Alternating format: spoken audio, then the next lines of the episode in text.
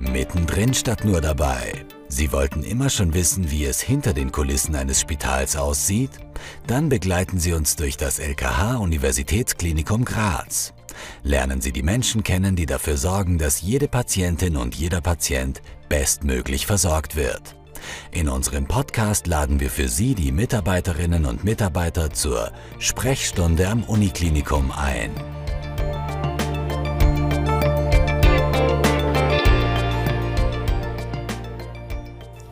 Herzlich willkommen zur Sprechstunde am Uniklinikum. Mein Name ist Simone Pfanni-Bichler und ich darf Sie wieder zu einer neuen Folge unseres Podcasts begrüßen. Wir haben November. Die Sonne zeigt sich nur kurz. Diese graue Zeit schlägt vielen aufs Gemüt. Aber wann nun aus dem Herbstblues eine Depression wird, wissen meine heutigen Gäste.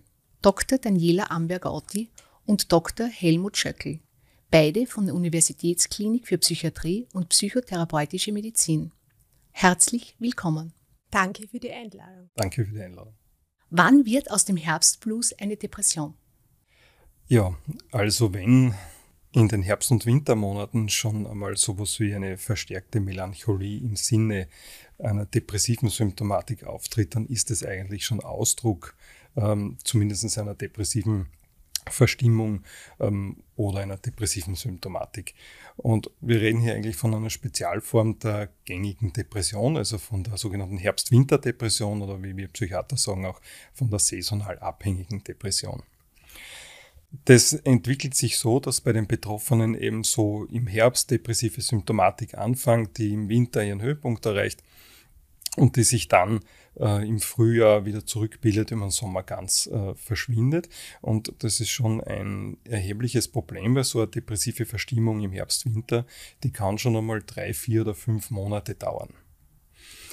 Wo kommt es her? Es hat zu tun mit dem Serotonin- und Melatoninhaushalt der eben in den dunklen Monaten etwas gestört wird. Und die Ursache ist an sich der verminderte Lichteinfall im Herbst und Winter. Und daher ist es auch eine Erkrankung, die interessanterweise mit dem Breitengrad zunimmt. Okay. Ja, also in den nördlichen Breiten haben wir längere Dunkelphasen und daher auch eine stärkere Ausprägung dieser Herbst-Winter-Depression. Es ist auch so, dass Frauen häufiger betroffen sind als Männer in diesem Fall. Und das äh, große Leitsymptom ist ein überwältigendes Gefühl der Energielosigkeit. Also das kennt vielleicht der eine oder andere von uns, aber wenn es sehr stark ausgeprägt wird, dann kann es im Ausdruck dieser Herbst-Winter-Depression sein. Es ist eine Tagesmüdigkeit, eine bleierne Tagesmüdigkeit, die sich auch in den Nachmittags- und Abendstunden sogar noch weiter verstärkt. Interessanterweise sieht man bei der Herbst-Winter-Depression auch ähm, eher atypische Depressionssymptome, nämlich eher ein erhöhtes Schlafbedürfnis, wo wir bei der normalen Depression eher Schlafstörungen haben und wir sehen eher einen erhöhten Appetit, vor allem auf Kohlenhydrate. Also Süßigkeiten stehen dann hoch im Kurs. Wichtige Frage ist natürlich, was kann man tun? Ja. Wenn es einen bestimmten Schweregrad erreicht, dann würde ich dringend empfehlen, also einen Arzt aufzusuchen, einmal den Hausarzt als ersten Ansprechpartner oder einen Facharzt. Antidepressiva helfen, so wie bei jeder Depression. Aber es gibt auch was, was man selber machen kann, das ist die Lichttherapie. Wie schaut die aus, diese Lichttherapie? Ja, man kann sich im, im Fachhandel so zertifizierte Lichttherapiegeräte kaufen. Das sind so Tageslichtlampen. Die enthalten keinen UV-Anteil, also man braucht keine Angst haben, dass die Netzhaut irgendwie geschädigt wird. Und dann setzt man sich einfach eine gewisse Zeit am Tag vor diese Lampe je nach Lichtstärke. Die meisten haben eine Leistung von 10.000 Lux, da reicht dann etwa eine halbe Stunde am Tag. Wichtig ist, dass man nicht direkt in die Quelle des Lichtes schaut, dass man schräg vorbeischaut, aber dass man die, die Augen offen behält, weil das Licht muss auf die Netzhaut fallen und dann wirkt es auch. Lustig, das habe ich überhaupt noch nie gehört. Das heißt, man kann sich mit einer Lampe relativ leicht Abhilfe schaffen. Ja, also es muss ein zertifiziertes ja? Gerät sein, eine Tageslichtlampe, und man muss es korrekt anwenden und dann kann das helfen. Dr. Amberger-Otti, würden Sie so lieb sein und mir ganz kurz erklären, wann brauche ich einen Psychiater, wann brauche ich einen Psychologen, wann brauche ich einen Psychotherapeuten? Wir Psychiater sind von der Grundausbildung her Mediziner. Wir haben das Studium der Humanmedizin absolviert und danach eine sechsjährige klinische Ausbildung zum Facharzt für Psychiatrie und psychotherapeutische Medizin. Wir stellen Diagnosen und stellen die Indikation für eine weiterführende Behandlung. Wir machen im besten Fall mit dem Patienten einen Behandlungsplan, der verschiedene Maßnahmen umfasst. Das kann sowohl eine psychopharmakologische Behandlung sein, die wir einleiten, aber auch, wie schon erwähnt, eine Lichttherapie zum Beispiel oder auch Schlafentzugstherapie wenden wir an. Es kann bis hin zur Elektrokampftherapie gehen, die wir an der Klinik anwenden. Im Gegensatz zum Psychologen und Psychotherapeuten gehen wir auch den körperlichen Ursachen einer Depression auf den Grund. Ähm, oder anders gesagt, hinter einer Depression kann ja auch ganz was anderes stehen, zum Beispiel eine Schilddrüsenunterfunktion, wo ich auch unter Antriebsmangel leide oder zum Beispiel ein Hirntumor, der zur depressiven Symptomatik führt und bis hin zur Persönlichkeitsveränderung gehen kann. Auch das hatten wir schon. Warum ist der eine depressiv und der andere nicht? Ist die Krankheit vererbbar oder löst ein Schicksal stark eine Depression aus? Ja, was Sie jetzt ansprechen, ist äh, sicherlich dieser Faktor der Resilienz. Und da muss man eigentlich zwei Begriffe aufgreifen, nämlich den Begriff der Resilienz und den Begriff der Vulnerabilität, also der Verletzlichkeit, die auch jeder von uns hat. Resilienz ist was, was wir hoffentlich alle in einer gewissen Ausprägung kennen, also zentrale Kraft im Leben. Also man kann auch sagen, es ist diese Fähigkeit, auch unter schwierigen Bedingungen trotzdem positiv zu gedeihen. Und äh, wir kennen ja alle Menschen, die scheinen gewappnet zu sein gegen jeden Stress, die so wie ein Stehaufmännchen immer wieder aufstehen und weitermachen können.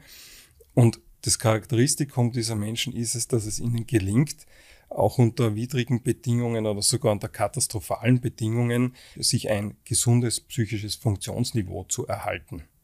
Was bedeutet das, das gesunde psychische Funktionsniveau? Ja, das bedeutet, dass eben trotzdem eine positive Grundeinstellung, vielleicht der Optimismus, ein Glauben an die Zukunft vorhanden bleibt und man eben nicht äh, überwältigt wird von der Vulnerabilität, also von der Verletzlichkeit, weil dann reagiert man eher mit Angst, mit Depressionen oder mit Schlafstörungen zum Beispiel. Und jetzt ist die Frage, wo kommt die Resilienz her? Und kann man sich das vielleicht auch aneignen? Also die Resilienzforschung beschäftigt sich mit den sogenannten protektiven Faktoren hat herausgefunden, das sind zum Beispiel nochmal personale Kompetenzen, die ein Individuum hat oder sich erworben hat im Leben. Fähigkeit zur Stressbewältigung, ähm, Motivationslage, Lernfähigkeit, Fähigkeit zur Emotionsregulation zum Beispiel. Das sind personale Kompetenzen. Und dann gibt es auch Faktoren, die von der Umwelt kommen. Bei Kindern und Jugendlichen die Familie zum Beispiel. Also die Bindungen in der Familie, ob die tragfähig sind oder nicht. Der Erziehungsstil, ob der eher stärkend oder nicht stärkend war. Aber ganz wichtig bei Kindern und Jugendlichen ist auch die Peer Group natürlich, also die, die Gruppe der Gleichaltrigen und die Erfahrungen, die sie da machen. Genauso bei Erwachsenen ist das soziale Netzwerk ein wichtiger protektiver Faktor, also die Partnerschaft, Freundschaften, auch die Beziehungen am Arbeitsplatz spielen eine wesentliche Rolle.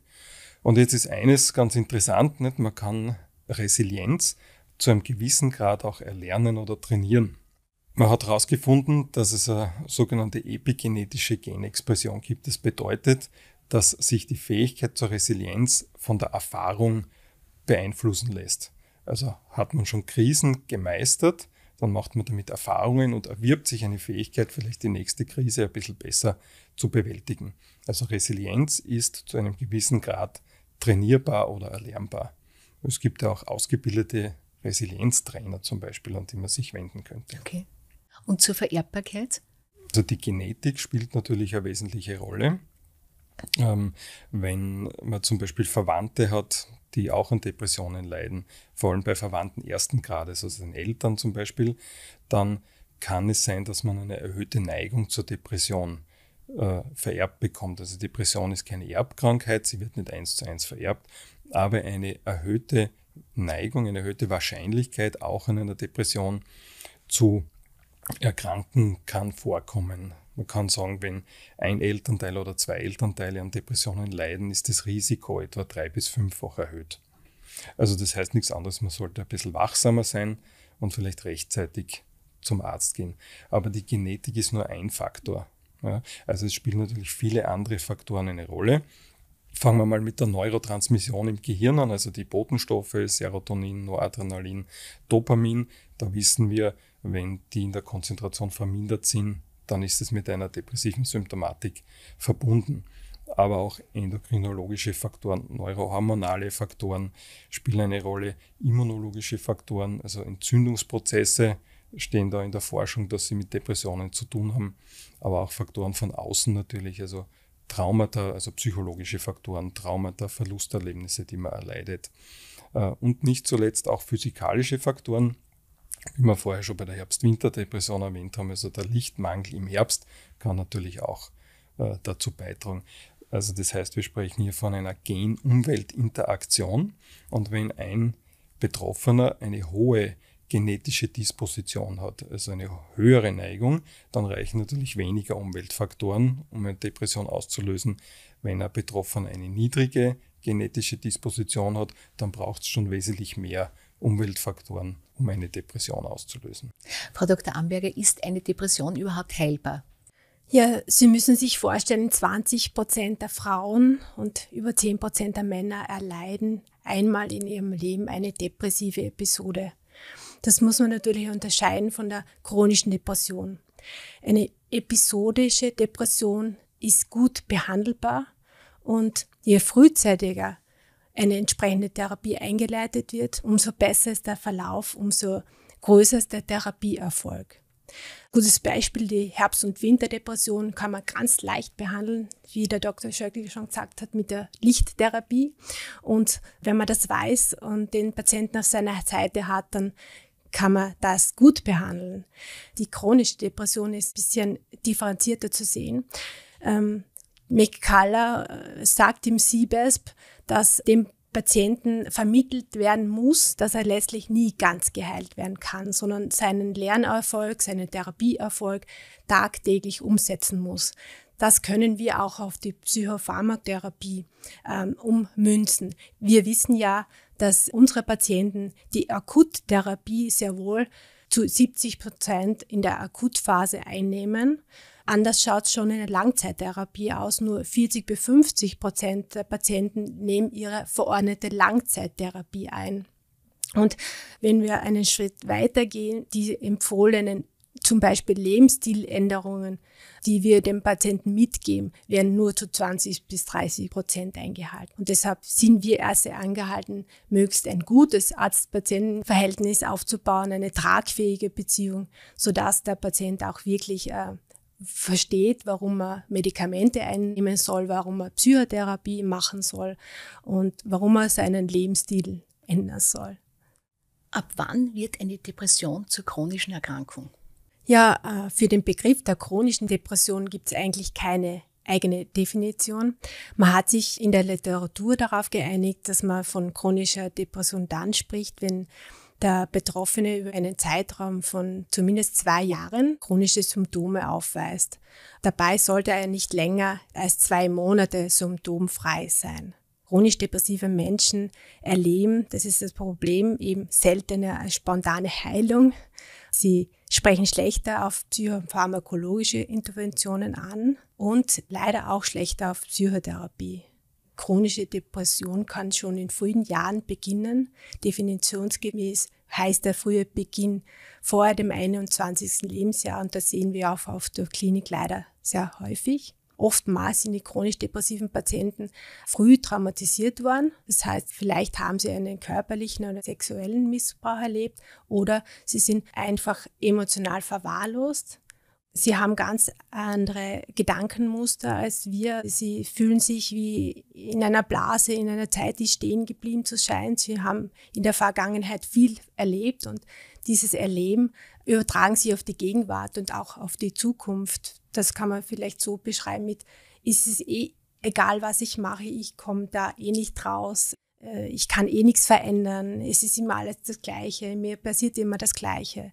Also die, die sind schon äh, sehr, sehr beeinträchtigt in ihrem Erleben. Sie leben in ihrem eigenen inneren Film. Und wann ist jemand manisch-depressiv? Ja, da muss man äh, zuerst mal die unipolare Depression von der bipolaren Depression ganz klar unterscheiden. Bipolar Erkrankte sind entweder in der Stimmung getrübt, und antriebsgemindert. Gleichzeitig können sie auch aber in der Stimmung gehoben sein, euphorisch und das Aktivitätsniveau ist dann entsprechend gesteigert.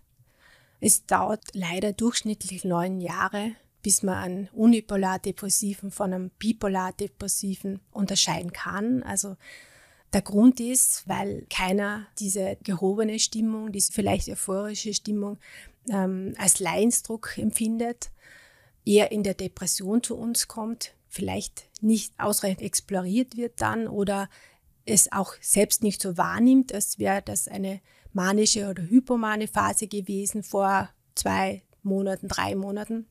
Er kommt zu uns in der Depression. Das ist ganz wichtig auch für uns zu sehen und zu behandeln, weil bipolar Erkrankte eine ganz andere Prognose, einen ganz anderen Krankheitsverlauf haben als unipolar depressiv Erkrankte.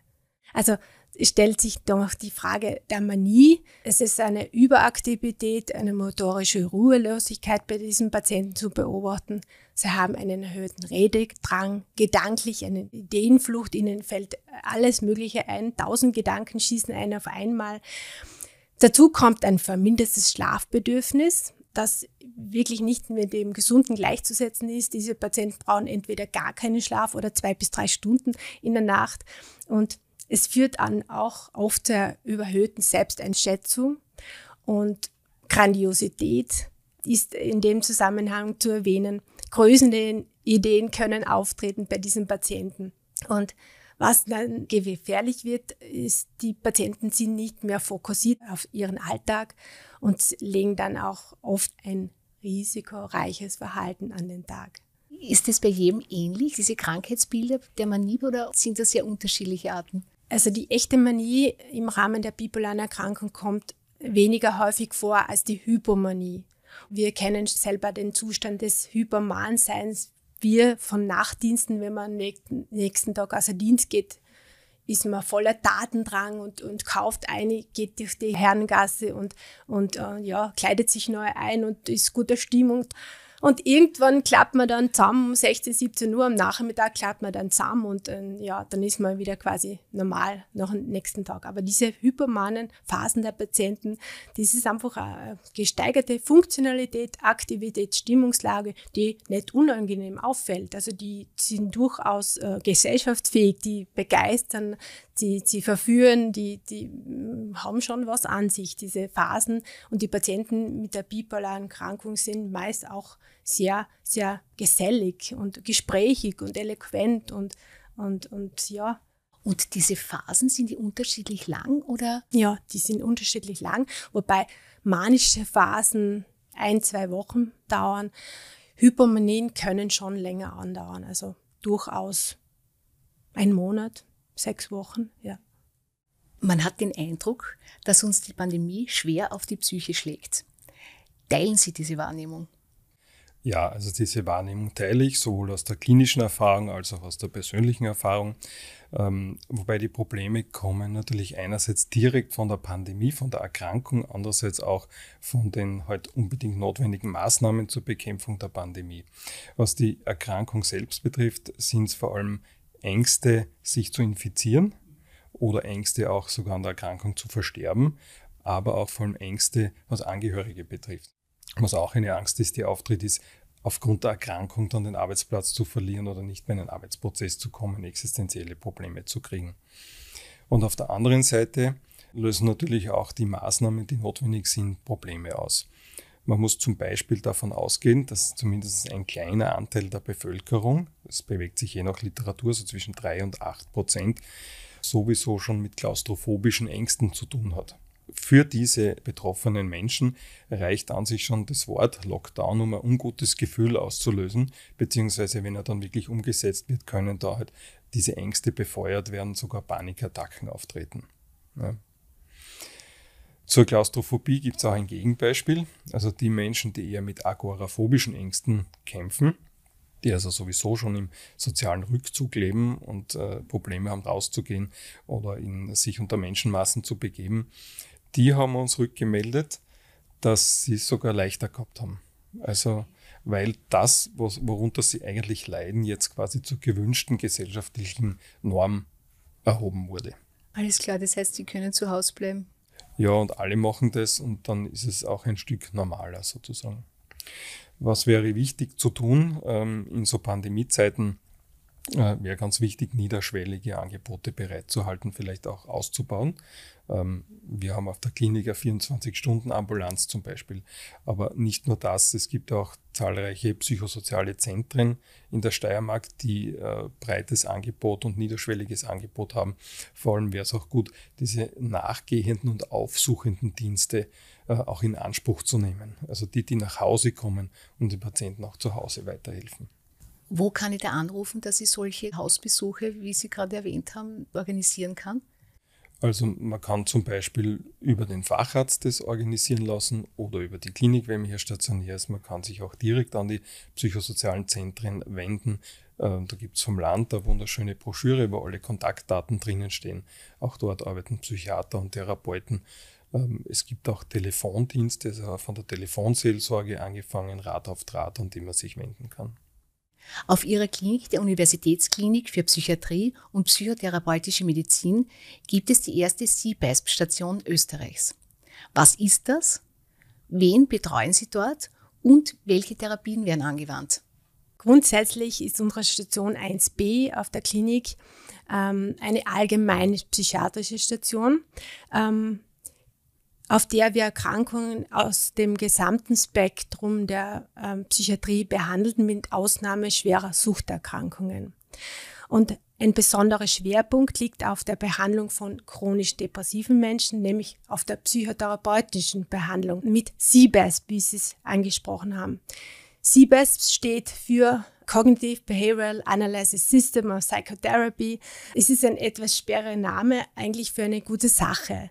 James B. McCullough hat äh, CBASP in den 80er Jahren schon entwickelt und er ist seines Zeichens selbst Betroffener, also auch chronisch depressiv, ist Psychiater und CBASP macht besonders die Arzt-Patienten-Beziehung oder Arzt-Therapeuten-Beziehung zum Thema. Nämlich sollen unsere Patienten in neuen äh, Beziehungsverfahren lernen, dass es einen Unterschied gibt zwischen ähm, dem Verhalten des Therapeuten, des Arztes und dem Verhalten ihrer bisherigen prägenden Bezugspersonen, nämlich ihren Eltern, ihren Freunden, ihren Lebenspartnern, weil wir wissen, ähm, unsere Patienten ähm, leiden sehr unter diesen interpersonellen Defiziten, unter diesen Denkmustern, die sie auf alle Menschen in ihrer Umgebung übertragen, aufgrund ihrer ganz, ganz, ganz persönlichen Beziehungserfahrung aus der Kindheit und Jugend. Und wir arbeiten auf der Klinik in einem multiprofessionellen Team, bestehend aus uns Fachärztinnen und Fachärzten, gestützt natürlich von unseren Assistenten und Assistentinnen in Ausbildung. Wir haben aber auch im Team mit dabei die Physiotherapie, die Ergotherapie, ein Sozialarbeiter, natürlich die Pflege, die auch alle oder fast alle in Siebes geschult sind, speziell für unsere Patienten und auch für die anderen Patienten, ist ein multiprofessionelles Arbeiten im Team unerlässlich.